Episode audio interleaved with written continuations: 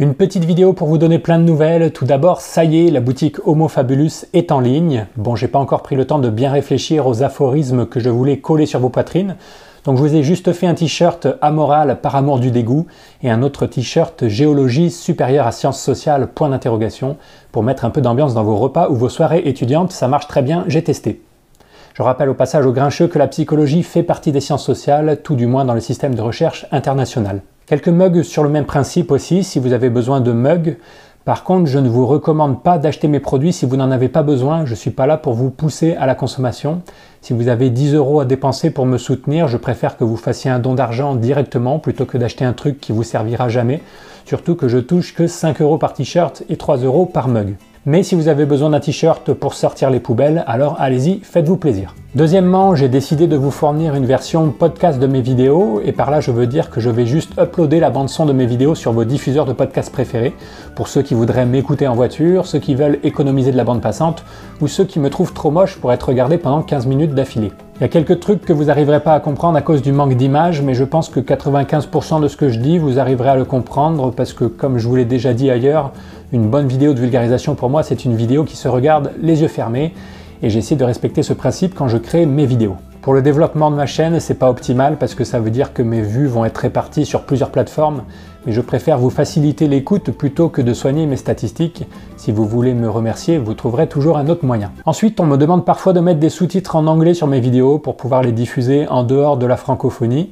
Et c'est vrai que ça serait une bonne idée parce qu'il y a beaucoup de sujets que j'aborde qui ne sont pas vulgarisés en anglais. Jusqu'ici, je l'ai jamais fait parce que ce serait beaucoup trop de boulot pour moi de tout traduire manuellement, mais j'ai quand même décidé de mettre une traduction automatique de mes sous-titres en français, qui eux sont créés manuellement. Et même si c'est de la traduction automatique, le résultat est pas trop dégueu, je trouve, enfin, sauf dans quelques cas particuliers. Et c'est pourquoi aujourd'hui je vous propose de faire une petite mise au point sur la question du langage finaliste, qu'on retrouve aussi sous le nom de langage téléologique, qui veut dire plus ou moins la même chose, mais en se la pétant un petit peu plus.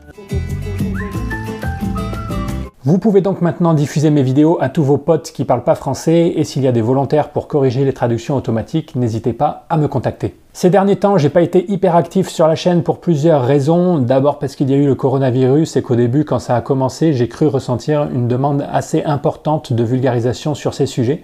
Donc j'ai passé une bonne partie de mon temps à vulgariser un petit peu les papiers qui sortaient. Ceux qui me suivent sur Twitter ou Facebook s'en sont rendus compte. Ensuite, j'ai aussi été occupé à écrire le livre sur la morale dont je vous avais parlé. J'ai passé une bonne partie de l'été dessus et ça y est, il est quasiment fini. Je suis en train de faire les dernières corrections là tout de suite.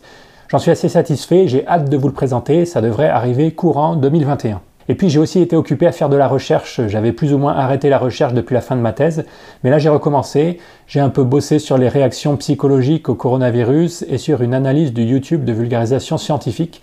Je vous reparlerai de tout ça le jour où les articles sortiront. Et bien sûr, les plus assidus d'entre vous savent que je passe mes week-ends à retaper une maison neuroquantique, et vous pouvez d'ailleurs suivre ces aventures sur ma chaîne secondaire Rénovation Neuroquantique c'est une chaîne d'une qualité extraordinaire qui mérite tellement plus d'abonnés.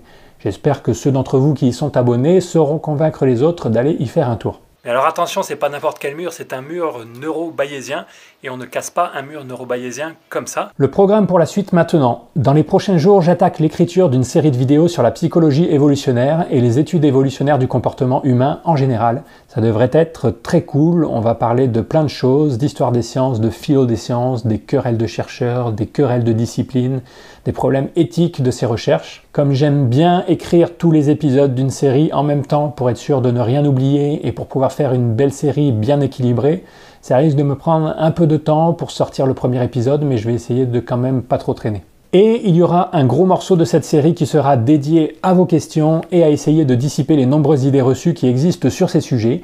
Donc vous pouvez d'ores et déjà me poser toutes vos questions en commentaire sous cette vidéo. Allez-y, c'est le moment. Pas de lien vers des billets de blog, juste des questions précises et concises.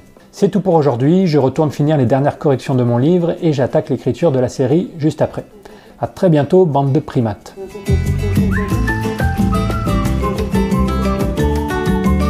Merci à Copyrat, Le Sourcilier, Leia, Pride Bay, Fennatem et aux 300 autres personnes qui me soutiennent sur Utip et Tipeee. C'est très sympa de votre part.